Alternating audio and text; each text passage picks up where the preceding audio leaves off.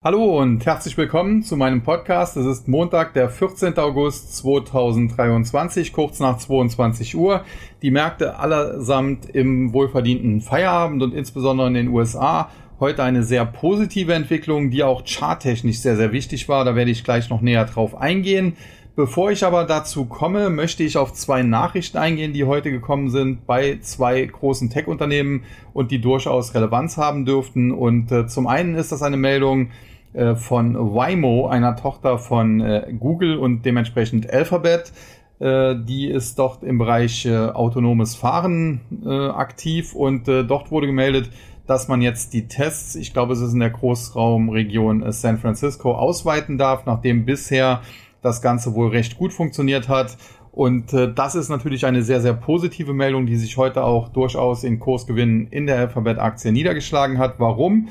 Nun, in der Vergangenheit war es so, dass äh, viel darüber spekuliert wurde, dass Tesla hier führend sein könnte, dass äh, Tesla hier vielleicht äh, in der Pole Position sei und Elon Musk hat teilweise auch davon gesprochen, wenn erst einmal autonomes Fahren da richtig funktioniert, äh, das könne den Wert von Tesla mal eben verzehnfachen. Jetzt muss man sagen, Waymo die waren bisher eigentlich schon ein Unternehmen, bei dem relativ viel gut gelaufen ist. Deswegen war man schon innerhalb des äh, Google-Konzerns oder jetzt Alphabet-Konzerns eine durchaus große Nummer.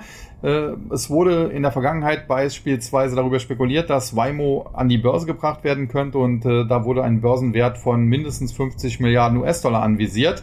Jetzt muss man sagen, äh, wenn es denn stimmen würde, dass autonomes Fahren am Ende von Waymo zunächst auf die Straße gebracht wird und das äh, den Wert eines Unternehmens verzehnfachen könnte, ja, dann würde der Börsenwert von äh, Waymo dementsprechend bei 500 Milliarden liegen. Aber so hoch will ich gar nicht greifen. Und man muss auch ganz klar sagen, selbst wenn es so wäre, hätte es trotzdem nur bedingten Einfluss auf den Aktienkurs von Alphabet, weil das Unternehmen ist an der Börse eben schon weit über eine Billion wert. Da ist Waymo äh, im äh, Stand heute ja schon inkludiert, wenn man so will. Und äh, das Kerngeschäft, das Hauptgeschäft eben von Alphabet ist einfach äh, Online-Werbung über die Suchmaschine Google, die nach wie vor eine absolut marktführende, marktbeherrschende Stellung innehat. Und das wird auch auf Dauer so bleiben. Aber natürlich diese ehemaligen Moonshot-Bets, Moonshot-Bets, äh, die entwickeln sich jetzt zum Teil sehr positiv. Insbesondere Waymo hier vielleicht eines der Vorzeigeprojekte. Und insofern klar, wenn das weiter so geht und wenn das ein großer Erfolg wird, dann könnte Waymo zumindest dafür sorgen, dass der Gesamtkonzern vielleicht 10 bis 20 Prozent oder noch einen Tick mehr wert wird. Und das wäre natürlich auch sehr positiv äh, für die Aktie und dementsprechend die Anteilseigner von Google beziehungsweise Alphabet. Ja, und die zweite Meldung des Tages, die wird sehr viele deutsche Kleinanleger natürlich elektrisieren, denn PayPal hat endlich ein äh, Ergebnis gefunden, was die Suche nach einem neuen CEO angeht. Äh, kurz zur Erklärung. Äh, Dan Schoolman, der noch amtierende CEO, hat in der Vergangenheit erklärt, dass er zum Jahresende in den Ruhestand gehen möchte. Der seinerzeit noch amtierende CFO ist dann zu Walmart gewechselt und so war PayPal im Prinzip zuletzt so ein bisschen führungslos. Man hat eine Interims CFO in, weil es eine Frau ist, deswegen das in in diesem Fall. Äh, ist jetzt nicht gegendert, nur der Hinweis, dass es eben eine Frau ist. Und äh, man hatte einen äh, CEO mit Dan Schoolman auf Abruf und äh, ja, ich wurde ursprünglich Anfang des Jahres, als das bekannt gegeben wurde, mal gefragt, ist das ein Problem für die Aktie? Äh, wird sie darunter leiden? Und ich hatte das damals, äh, vielleicht war es ein bisschen naiv, verneint, weil ich gesagt habe, okay, Dan Schoolman war zwar kein unerfolgreicher CEO, aber jetzt auch nicht so erfolgreich wie beispielsweise Steve Jobs oder andere. Und dementsprechend, ja, wird dieser Job auch jemand anders wohl machen können. Das Problem, was ich seinerzeit nicht bedacht hatte, äh, dass es so lange dauern wird, einen Nachfolger zu präsentieren. Denn, äh, wie gesagt, der hat das Anfang des Jahres, glaube ich, war im Februar oder so angekündigt. Und jetzt haben wir eben August. Das sind also schon mal sechs Monate ins Land gegangen und hat äh, sicherlich natürlich der Aktie dann nicht gut getan, diese lange Phase der Unsicherheit. Insofern muss ich nachträglich sagen, äh, diese Antwort war ja so betrachtet ein kleiner Fehler. Ich hätte sagen müssen, ja, wenn Sie schnell einen Nachfolger finden, dann ist es kein Problem. Wenn das jetzt natürlich so eine never-ending Story wird, dann kann es zum Problem werden. Sei es wie es sei, ähm, die Aktie ist zuletzt nicht besonders gut gelaufen, aber es wird auch nicht nur an äh, CEO Dan Schoolman gelegen haben, denn in der Vergangenheit äh, war er ja auch am Ruder, als die Kurse noch bei 300 Dollar und mehr standen. Nichtsdestotrotz es war natürlich schon ein Problem, dass zuletzt CEO und eben CFO gegangen waren, das Unternehmen mehr oder weniger so ein bisschen nicht ganz führungslos, aber so in der Schwebe halt geführt wurde. Und jetzt ist schon mal ganz wichtig, dass wir mit Alex Chris einen Nachfolger präsentiert bekommen haben. Der wird am 27. September übernehmen, also in etwa sechs Wochen. Auch das ist eigentlich ganz gut. Das Problem ist, jetzt wurde ich heute nach der Meinung zu Alex Chris gefragt und da ist natürlich das Ganze jetzt auch wieder ein bisschen schwierig, denn der Mann kommt von Intuit, war 19 Jahre bei Intuit und äh, dort äh, zuletzt für das Geschäft mit Kleinunternehmen und Selbstständigen verantwortlich. Und das macht etwa so 50 Prozent, würde ich sagen, äh, des äh, Business bei Intuit aus. Und äh, jetzt hat man den als Nachfolger von, äh, als, äh, von Dan Schoolman als CEO von äh, PayPal präsentiert. Und das wirft jetzt natürlich Fragen auf. Äh, zum einen, warum hat man jetzt da einen im Prinzip, wenn auch wichtigen Abteilungsleiter von Intuit genommen, um äh, den Konzern PayPal in Zukunft zu führen? Hat man da keinen renommierten, erfahrenen äh, CEO gefunden, egal ob jetzt Mann oder Frau?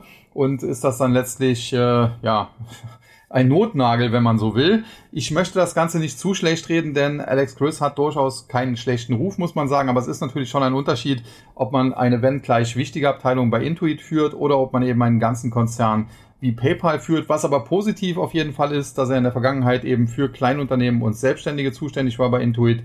Und äh, er ist auch noch relativ jung für einen CEO, muss man sagen. Und insofern vielleicht kehren neue Besen ja gut und man sollte vielleicht auch mal neuen Leuten eine Chance geben. Deswegen, ich möchte es nicht zu schlecht reden, aber ich wollte schon an dieser Stelle ganz klar darauf hinweisen, dass die Nachfolgesuche doch sehr lang gedauert hat und man jetzt eben einen Nobody ins kalte Wasser wirft und äh, dass das natürlich dann schon so ein bisschen einen faden Beigeschmack hat nach dem Motto, haben die keinen erfahrenen alten Hasen da gefunden.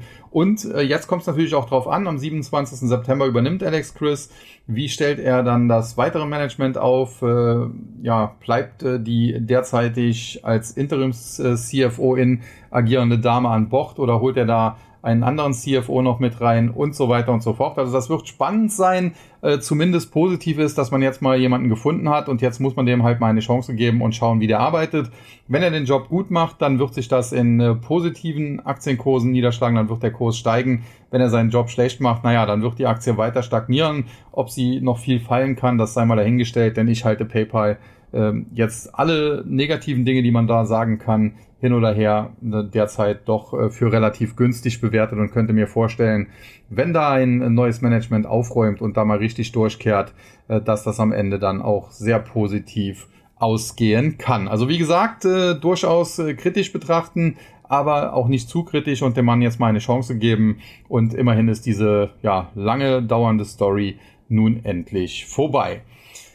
Ja, das äh, zwei Nachrichten aus dem US-Tech-Sektor. Äh, am Kryptomarkt ging es heute auch wild hin und her. Der Bitcoin hat Anstalten gemacht, Richtung 30.000 zu steigen. Jetzt in den letzten äh, 1, 2, 3 Handelsstunden ging es dann wieder nach unten. Aktuell stehen wir wieder bei 29.350 rund. Also da passiert aktuell auch fast gar nichts mehr. Wir sind da in einer Seitwärtsbewegung gefangen, wobei man sagen muss, die Bullen zeigen sich immer wieder und versuchen es nach oben, aber die Bären scheinen derzeit doch das Ganze noch unter Kontrolle zu haben und von daher kann ich mir nach wie vor gut vorstellen, dass hier nochmal ein Downer kommt, um vielleicht zu etwa 10%. Prozent. Könnten wir den Bitcoin so im Bereich 27.000 oder einen Tick darunter nochmal vorstellen. Das ist kein Muss, ganz klar aber es könnte sein, äh, dass das nochmal kommt und das wäre aus meiner Sicht dann aber auch eine gute Gelegenheit, um hier vielleicht zuzugreifen. Beide Dip habe ich eben auch im Webinar, glaube ich, gesagt, äh, wer da dabei war.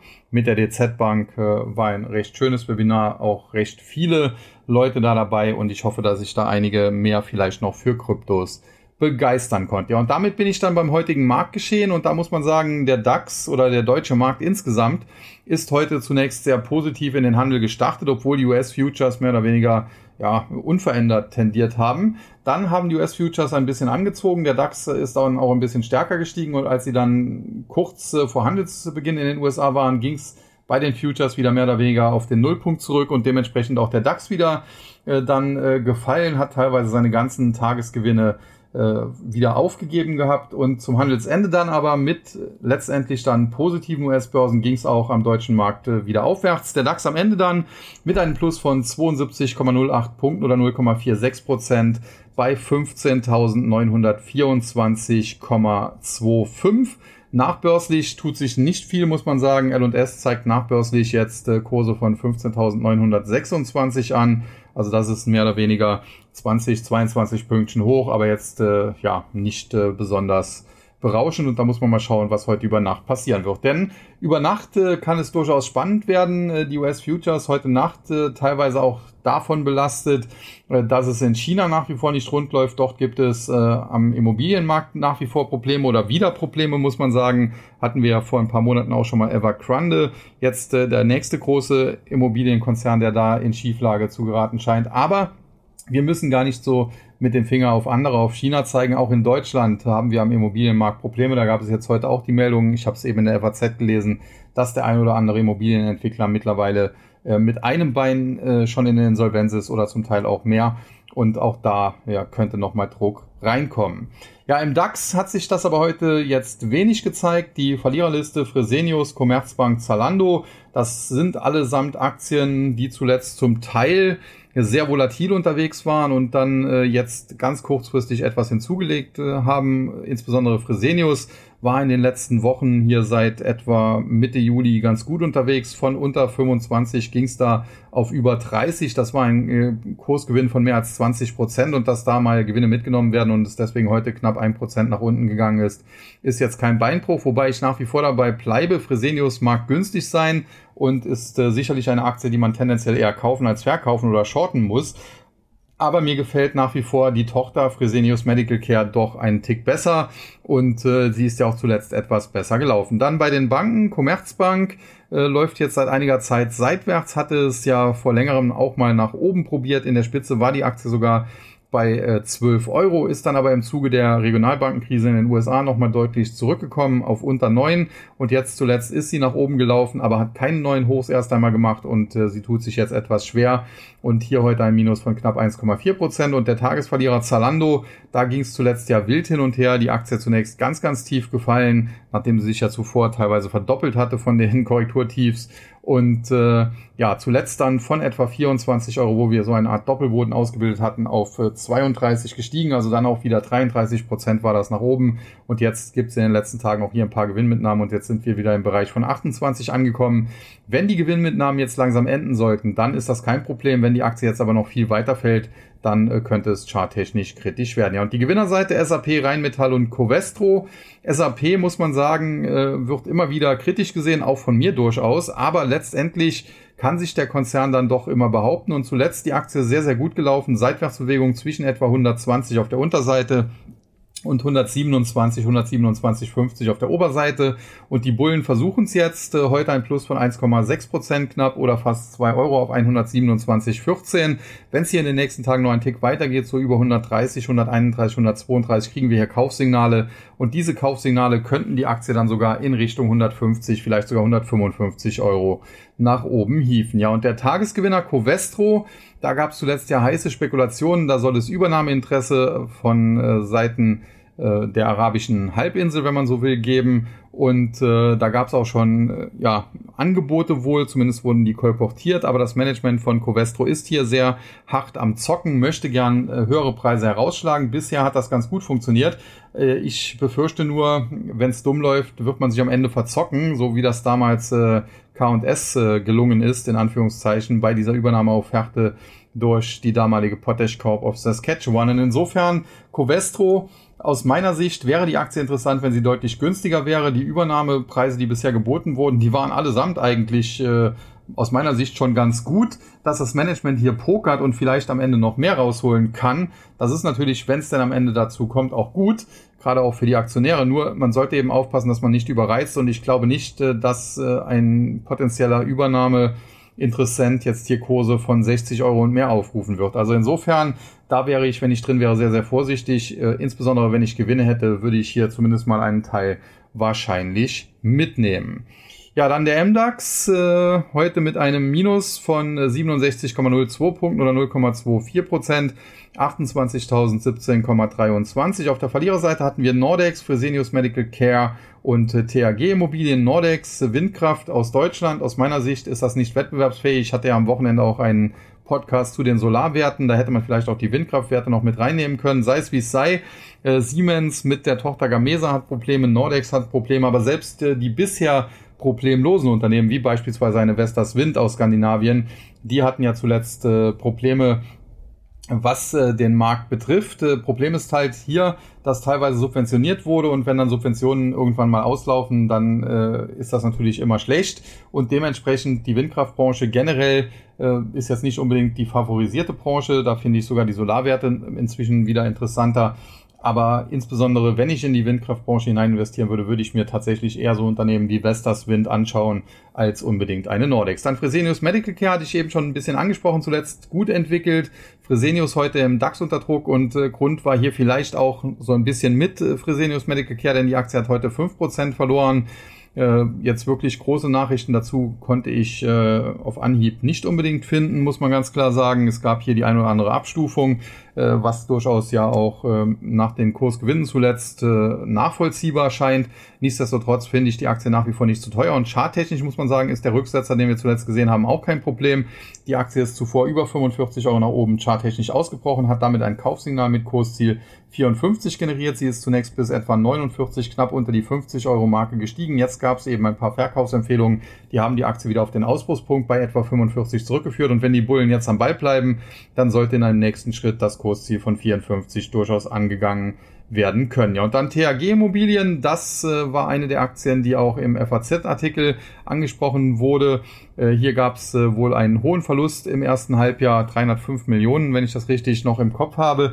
Die Aktie ist zuletzt sehr gut gelaufen, muss man sagen. Sie hat so eine Art inverse Schulterkopf-Schulterformation ausgebildet und anschließend dann ein Kaufsignal mit dem Sprung über die Marke von etwa ja, 8 Euro, 8,50 Euro. Das Kursziel der Formation, muss man sagen, hätte eigentlich deutlich höher gelegen. Das hätte so, ja, durchaus 11,50, fast 12 Euro liegen können. Sie hat es nicht ganz so hoch geschafft. Sie ist nicht mal bis zur 11 Euro Marke gekommen. Zuletzt bröckelt sie ab und nach diesen schlechten News, die wir jetzt bekommen haben und dann auch noch der Erwähnung in einem negativen FAZ-Artikel zum deutschen Immobilienmarkt geht es jetzt eben heute ein bisschen bergab. Die Gewinnerseite Gerresheimer, Talangs und äh, Bechtle Gerresheimer, muss man sagen, ja, eine Erfolgsstory am deutschen Aktienmarkt schon seit längerer Zeit. Äh, und äh, die Aktie zuletzt auch wieder sehr, sehr gut gelaufen. Ende letzten Jahres, im Oktober letzten Jahres, stand sie noch bei 47,50 Euro. Heutiger Schluss 117,90. Das ist also schon sehr, sehr krass, was hier zuletzt passiert ist. Aber es ist kein Wunder, denn die Aktie ist kürzlich über die Marke von 95 Euro nach oben ausgebrochen und charttechnisch hat sie damit ein Kursziel im Bereich von 120 aktiviert.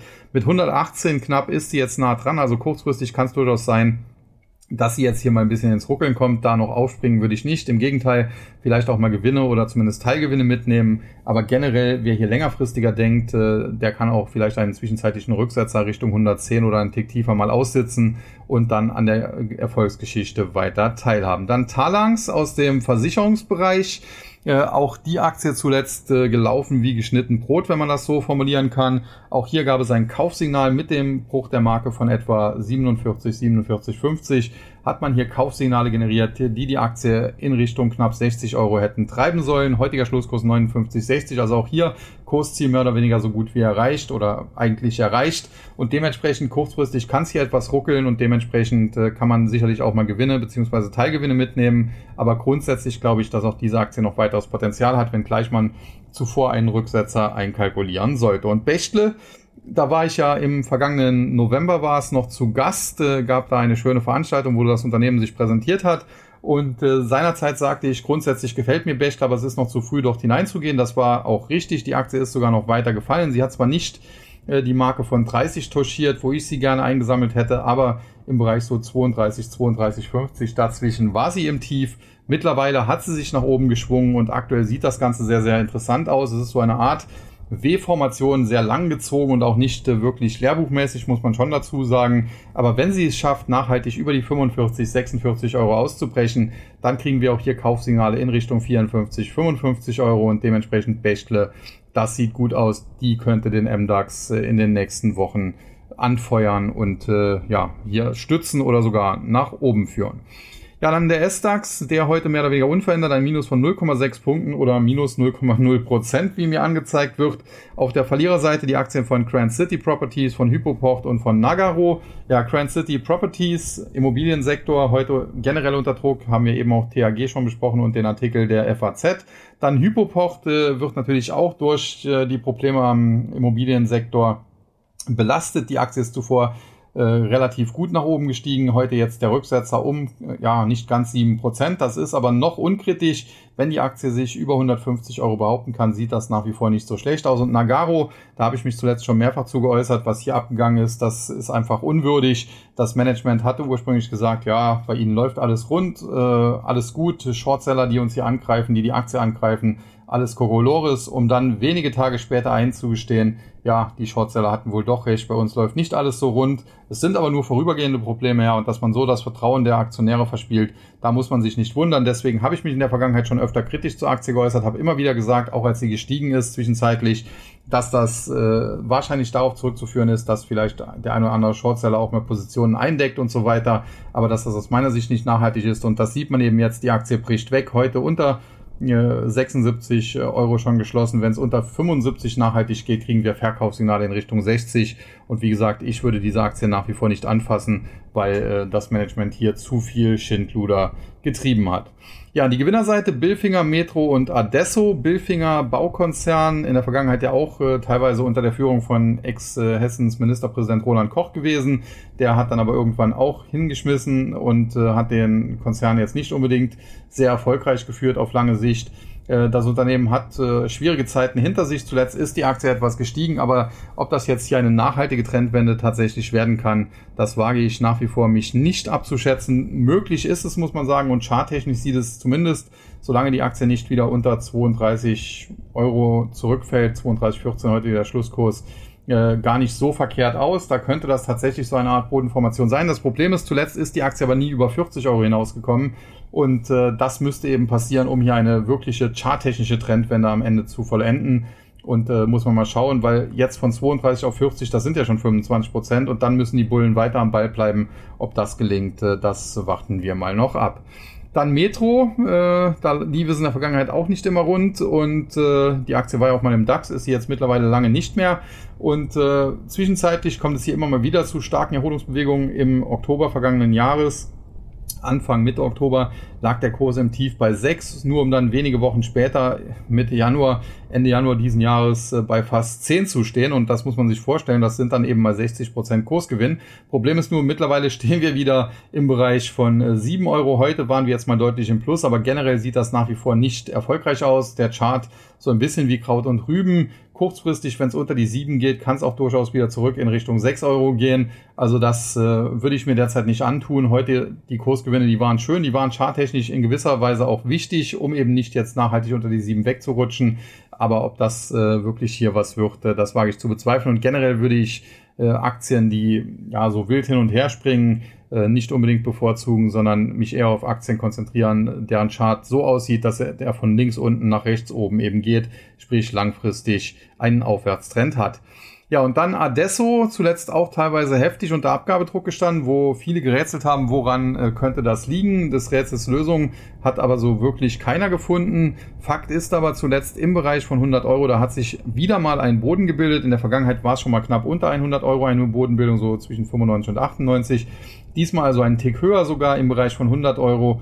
Und äh, von diesem Boden bei 100, 100 Euro etwa stößt sich die Aktie nun ab. Heute sind wir bei knapp 110 angekommen. Kurzfristig sind hier natürlich durchaus Rücksetzer möglich. Die können durchaus auch in Richtung 105 oder einen Tick darunter gehen. Aber generell sieht es danach aus, als hätte die Aktie jetzt erst einmal die Trendwende so ein bisschen geschafft und könnte erstmal wieder steigen. Aber auch hier, es ist jetzt keine Aktie, muss man schon ganz klar sagen, die von äh, links unten nach rechts oben immer gelaufen ist. In der Vergangenheit war das zwar zum Teil der Fall, da hatten wir teilweise Höchstkurse von 230 äh, Euro fast, aber jetzt in letzter Zeit kommt das etwas ins Stocken und da muss man mal abwarten, ob jetzt der langfristige Aufwärtstrend, den es hier seinerzeit mal gab, wieder aufgenommen werden kann. Ich bin durchaus zuversichtlich, könnte mir aber vorstellen, dass die Aktie noch ein bisschen Zeit braucht, bis es wieder so weit ist. Ja, und dann noch der TechDAX, der heute ein Plus von 20,14 Punkten oder 0,64 Prozent verzeichnet hat, knapp unter die Marke von 3150. Auf der Verliererseite Carl Zeiss Meditech ein Minus von gut 1,8 Prozent. Äh, die Aktie ja zuletzt ohnehin im Korrekturmodus ist immer weiter gefallen und äh, zuletzt auch unter eine wichtige Unterstützung im Bereich von 100 Euro. Damit wurde im Prinzip ein charttechnisches Verkaufssignal aktiviert mit Kursziel 80. Aktuell stehen wir 93, ein bisschen Platz nach unten wäre also noch und dementsprechend beeilen muss man sich da nicht, aber kann man sich durchaus mal auf die Watchlist packen, wenn es da im Bereich zwischen 80 und 85 zu einer Bodenbildung irgendwann mal kommt, könnte sie interessant werden. Nordex und Nagaro hatten wir bereits besprochen, so dass wir zu den Gewinnern übergehen können. Und da haben wir Verbio. Äh, die waren ja im, in der Vergangenheit teilweise auch im regelrechten Hype. Zuletzt wurden sie dann komplett brutal zusammengefaltet und jetzt äh, sind die Bullen wieder am Ruder, haben die Aktie nach oben bewegt und äh, prinzipiell, was da zuletzt geleistet wurde, war schon gut, aber die Bullen müssen jetzt eigentlich am Ruder bleiben, denn so zwischen 45 und 50 Euro, da liegen charttechnisch ganz, ganz harte Widerstände im Markt. Und wenn die rausgenommen werden könnten, dann hätten wir hier massive Kaufsignale und die Aktie könnte weiter steigen in Richtung 60 und höher. Wenn das aber nicht passiert und sie hier abprallt, dann kann es auch sein, dass die Bären erstmal wieder übernehmen und fundamental ist das Ganze ohnehin schwer einzuschätzen ähm, ja, dieses äh, Bioethanol-Geschäft. Äh, in der Vergangenheit hat man beispielsweise zunächst einen Boom gehabt, gerade auch durch den äh, russischen Angriffskrieg auf die Ukraine, aber dann hat man auch hier Probleme gehabt, eben mit äh, gefälschtem Bioethanol, glaube ich, aus China war das und äh, da hat man teilweise dann auch die Politik aufgerufen, hier einzugreifen und das ist immer so ein bisschen so ein Wabonspiel und dementsprechend die Aktie sicherlich ein sehr, sehr spekulativer Titel, der sehr volatil ist und äh, den man richtig erwischen muss. Ja, und dann Atran, äh, Atwa Atran, äh, das ist ja so ein Konzern. Atran Inc. hat äh, Atwa Optical, glaube ich, übernommen, so war es, oder, oder ist Atran Inc. die ehemalige Atwa. Auf jeden Fall, ähm, Atran hat Atwa übernommen, das ist definitiv richtig. Äh, ist ein Unternehmen aus dem Bereich Netzwerktechnik, äh, Glasfaser und so weiter. Und äh, die haben zuletzt natürlich darunter gelitten. Logisch, wenn die Notenbanken die Zinsen erhöhen, äh, dann ist das prinzipiell konjunkturbremsend. Das ist ja auch ein gewünschter Effekt. Und wenn die Konjunktur eben gebremst wird, dann werden beispielsweise auch weniger Mobilfunkverträge und so weiter abgeschlossen und dementsprechend investieren auch die Telekom-Konzerne weniger. Gerade die amerikanischen sind ja auch hoch verschuldet und äh, das wiederum äh, belastet dann Netzwerkausrüster. Man hat ja gesehen, Cisco war jetzt auch nicht gerade der Mega-Hit in den letzten äh, Wochen und Monaten, wenngleich sich die Aktie jetzt wieder gefangen hat. Und Atran, Atwa, ja, die waren zuletzt ein Trauerspiel. Aber das Schlimmste könnte hier so langsam vorbei sein, muss man auch ganz klar sagen, aus charttechnischer Sicht. Wenn es denn hier nachhaltig über die Marke von 7,50 Euro geht und das anschließend gehalten werden kann, dann äh, könnten die Bären erst einmal erlegt sein und äh, die Aktie hätte dann wieder ein bisschen Platz nach oben, könnte ja mittelfristig Richtung 9, vielleicht sogar 10 Euro ansteigen. Und damit komme ich noch zum US-Markt äh, und hier zunächst zum Dow Jones, der den ganzen Tag über mehr oder weniger äh, bis auf wenige Minuten immer, wo es mal hochging, im Minus gelegen hat. Aber zum Handelsende hat es dann doch noch gereicht für ein kleines Plus von 26,23 Punkten oder 0,07 Prozent. Viel passiert ist allerdings nicht, das muss man schon ganz klar sagen. Verliererseite Goldman Sachs ein Minus von 0,9 Prozent, Walgreens Boot Alliance ohnehin eine Aktie, die ständig auf der Verliererliste steht. Auch hier minus 0,95 Prozent und schließlich 3M mit minus knapp 1,1 Prozent. Bei 3M sind die Probleme ja bekannt. Äh, und äh, mal schauen, ob das Unternehmen wieder auf die Beine kommt. Es hat aus charttechnischer Sicht zumindest den Anschein, wenn die Aktie nicht mehr nachhaltig unter 100 Dollar zurückfällt, wäre es möglich. Aber ansonsten Walgreens Boot Alliance, wie gesagt, ohnehin eine Aktie, äh, die immer oder fast immer schwach ist und äh, Goldman Sachs ein Minus von 0,9 Prozent würde ich hier nicht überbewerten, wenngleich die Aktie jetzt zuletzt auch keine Bäume ausgerissen hat, aber ja, im Bereich so 337, also unter 340, wo sie jetzt ist, äh, würde ich sie zumindest nicht unbedingt verkaufen oder shorten. Ob man sie unbedingt schon kaufen muss, sei mal dahingestellt, aber ja, solide Halteposition könnte man Goldman Sachs wohl aktuell bezeichnen. Ja, und die Gewinnerseite Merck Co., Salesforce und Intel. Merck Co. zuletzt ja teilweise deutlich unter Druck gestanden. Jetzt versucht sich die Aktie wieder zu berappeln. Charttechnisch hätte ein Stopp im Bereich von 110 liegen müssen. Da ist die Aktie drunter gefallen, hatte damit eigentlich Verkaufssignale generiert. Wenn sie es jetzt aber schaffen sollte, wieder nachhaltig über die 110 zu steigen und das anschließend zu halten, dann würde sich das Chartbild auch genauso schnell wieder aufhellen. Also insofern, wer, bei wem der Stopp noch nicht gezogen hat, der sollte erst einmal abwarten. Kann durchaus sein, dass das nur so ein Auswasch nach unten war und dann wäre es gut, dass man sich nicht hat ausstoppen lassen. Wenn aber die Aktie jetzt demnächst wieder zur Schwäche tendiert und insbesondere wenn sie dann unter 105 Dollar fällt, dann sollte man aber die Reißleine ziehen. Ja, Salesforce zuletzt auch mit einer heftigen Korrektur aus dem Nichts und eigentlich gab es auch keinen Grund dafür, aber wichtig, der Bereich 205 Dollar, der hat einigermaßen gehalten. Jetzt steht die Aktie heute Schlusskurs schon wieder bei 212. Das ist noch nicht genug, damit die Bullen wieder komplett äh, das Ruder übernehmen können. Dazu müsste sie nachhaltig über 220, noch besser 225 steigen. Aber solange die 205 auf der Unterseite hält, oder sagen wir es grob, solange sie nicht unter 200 Dollar fällt, solange bleibt die Aktie übergeordnet bullig. Salesforce ist ein Unternehmen, das traditionell erst äh, recht spät seine Quartalszahlen liefert. Von daher müssen wir noch ein bisschen abwarten, was da kommen wird. Aber tendenziell, nachdem man zuletzt auch die Preise erhöht hat, sollten die eigentlich gut ausfallen. Ja, und der Tagesgewinner, die Aktie von Intel, zuletzt teilweise sehr wild hin und her. Stock 3 hat am Wochenende, glaube ich, auch auf Instagram da eine schöne Story zugehabt. äh, kann ich sehr empfehlen, das sich durchzulesen. Generell ist natürlich Intel ein wankender ja, Koloss, Gigant, aber man hat natürlich aus der Vergangenheit immer noch gewisse Vorzüge, insbesondere schwimmt man im Geld und hat teilweise auch die Möglichkeiten, Regierungen dazu, in Anführungszeichen, zu nötigen, hier Subventionen zu zahlen. Wenn ich da an den an die Fabrik, die in Deutschland jetzt geplant wird, äh, denke. Und alles in allem glaube ich, dass Intel unter dem neuen Management, das ja von VMware kam, äh, es durchaus schaffen kann. Hier der CEO Patrick Gelsinger äh, könnte es schaffen, den Koloss wieder in die Spur zu bringen, ähnlich wie das ja Larry Culp bei General Electric geschafft hat. Und wenn das der Fall sein sollte, dann hätte die Aktie natürlich erhebliches Potenzial, weil sie natürlich relativ günstig gepreist ist, eine der günstigsten Chip-Aktien und eine der wenigen, die ich äh, zuletzt auch als Kaufkandidat bezeichnet hat. Allerdings war der Kurs da noch unter 30 Dollar und äh, tendenziell, wenn sie nochmal 5 oder 10 Prozent günstiger wäre, wäre es mir auch tatsächlich lieber. Ja, und damit noch äh, zum krönenden Abschluss zum Nasdaq. Der Nasdaq 100 heute am Ende mit einem Plus von 177,51 Punkten oder 1,18 Prozent. Der Nasdaq äh, Composite konnte ähnlich stark zulegen, also das war heute breit getragen, die Rallye. Im Nasdaq 100 muss man sagen, die Chip-Werte waren es, die die Rallye angeführt haben und das sehen wir dann gleich auch auf der Gewinnerliste. Aber zunächst zu den Verlierern, da haben wir Moderna, Mercado Libre und Illumina. Moderna, aus meiner Sicht, äh, muss die noch weiterfallen, ähnlich wie BioNTech. Kann ohnehin nicht verstehen, warum die Aktie teilweise zuletzt noch so hoch war. Es gab zuletzt eher negative Nachrichten, auch aus den Pipelines dieser Unternehmen. Die mRNA-Impfung war jetzt auch nicht so der Hit, wie man immer mehr herausfindet.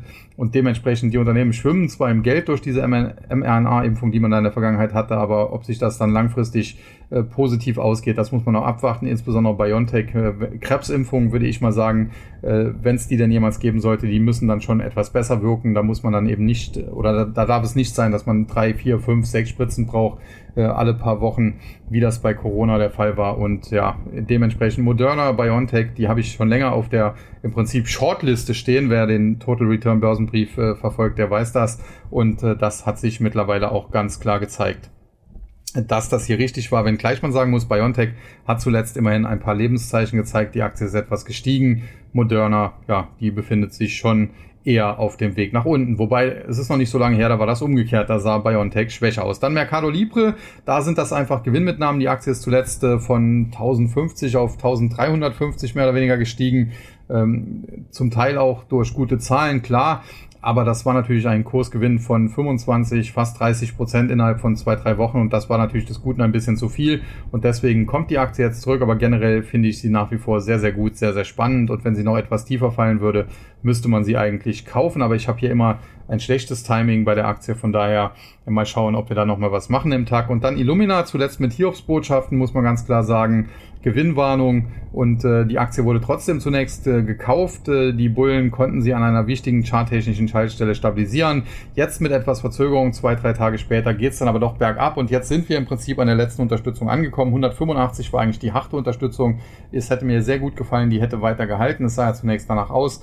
Heute 175 Dollar und jetzt muss man ganz klar sagen, wenn es weiter nach unten geht, kriegen wir Verkaufssignale, die die Aktie dann auch in Richtung 145 nach unten schicken könnten. Wenn sie aber hier dreht, äh, dann haben die Bullen in allerletzter Sekunde doch noch was geschafft und dann äh, ja, könnten wir kurzfristig zumindest wieder etwas steigende Kurse sehen. 185 wären durchaus drin und oberhalb von 185 würde sich das Chartbild dann auch aufhellen. Aber jetzt sind die Bullen hier extrem gefragt. Da äh, äh führt kein Weg dran vorbei.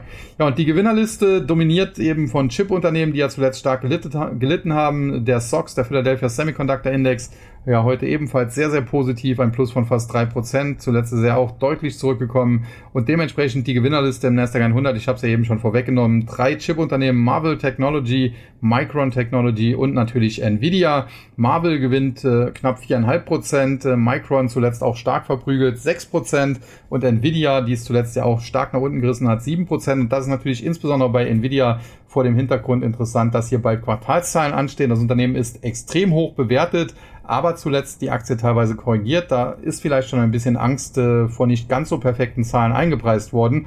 Und wenn Nvidia jetzt doch schafft, einigermaßen perfekt abzuliefern, ja, dann könnte es sein, äh, dass die Korrektur der Aktie im Prinzip schon vorweggenommen worden ist und sie dann doch eher noch Gas nach oben gibt. Fakt ist aber auch, auf Nvidia zu spekulieren ist auf jeden Fall sehr, sehr riskant, sehr, sehr spekulativ, egal ob Long oder Short. Ich halte mich daraus, ich spekuliere nicht äh, auf Quartalszahlen, weder Long noch Short aber beobachte das mit Interesse. In der Vergangenheit muss man sagen, habe ich teilweise den einen oder anderen kurzen Long in Nvidia immer wieder gehabt, habe aber immer wieder versucht, die am besten intraday schon wieder Gewinne mitzunehmen oder spätestens nach zwei, drei Tagen, weil die Aktie eben einfach sehr, sehr wild, sehr, sehr volatil ist und weil sie eben fundamental bei aller Qualität, die das Unternehmen hat, extrem teuer erscheint. Und äh, da bin ich sehr gespannt. Erstens auf die Zahlen und zweitens, wie die Börse die am Ende dann aufnehmen wird. Ja, und damit bin ich für heute durch. Äh, etwa 35 Minuten, gar nicht mal ganz so lange. Trotzdem alle Themen, glaube ich, ganz gut abgehakt. Selbst die Kryptos kurz angesprochen, dann der neue PayPal-CEO auch ein bisschen eingeschätzt, auch die News zu Waymo und natürlich dann die Märkte beziehungsweise Gewinner, Verlierer. Zum Schluss vielleicht noch, was wir zuletzt gesehen haben an der Nasdaq. Wir hatten charttechnisch massive Kaufsignale auf der Oberseite. Dann gab es eben diesen Abverkauf jetzt zuletzt von 400, 500 Punkten. Und äh, damit wurden im Prinzip die Indizes oder der Index äh, wieder zurückgeführt auf das ehemalige Ausbruchslevel. Und das heißt, heute war es extrem wichtig, so im Bereich von 15.000, dass die Bullen zugegriffen haben. Und sie haben das mit Vehemenz gemacht. 15.200 der Schlusskurs im Nasdaq 100. Und wenn das jetzt in den nächsten Tagen so bestätigt wird, das heißt, wenn es jetzt morgen wieder 300 Punkte runtergehen würde, das wäre natürlich sehr, sehr schlecht. Aber wenn das jetzt so bestätigt wird und äh, der Nasdaq 100 nicht unter 15.000 nachhaltig fällt, dann muss man sagen, dann war dieser Rücksetzer, den wir zuletzt gesehen haben, wahrscheinlich nur ein die Kaufsignale bestätigendes Pullback und dann müssten wir eigentlich jetzt nach oben durchstarten und bald sogar die Allzeithochs anvisieren. Das äh, fundamental zu rechtfertigen fällt mir teilweise etwas schwer, wenngleich es auch immer wieder Aktien gibt, die noch nicht äh, massiv überbewertet sind. PayPal, bestes Beispiel ja dafür, aber das muss man jetzt mal sehen. In diesem Sinne, ja, soll es das dann für heute Abend erst einmal gewesen sein. Ich hoffe, dass euch der Podcast gefallen hat, sowohl heute als auch dann am letzten Freitag oder dann am nächsten Freitag und ja, damit bleibt mir eigentlich nur noch eins, nämlich wie immer mich an dieser Stelle zu bedanken und äh, zu verabschieden. Und das mache ich wie immer. Tschüss und bye bye, sagt bis zum nächsten Mal. Ihr euer Sascha Huber.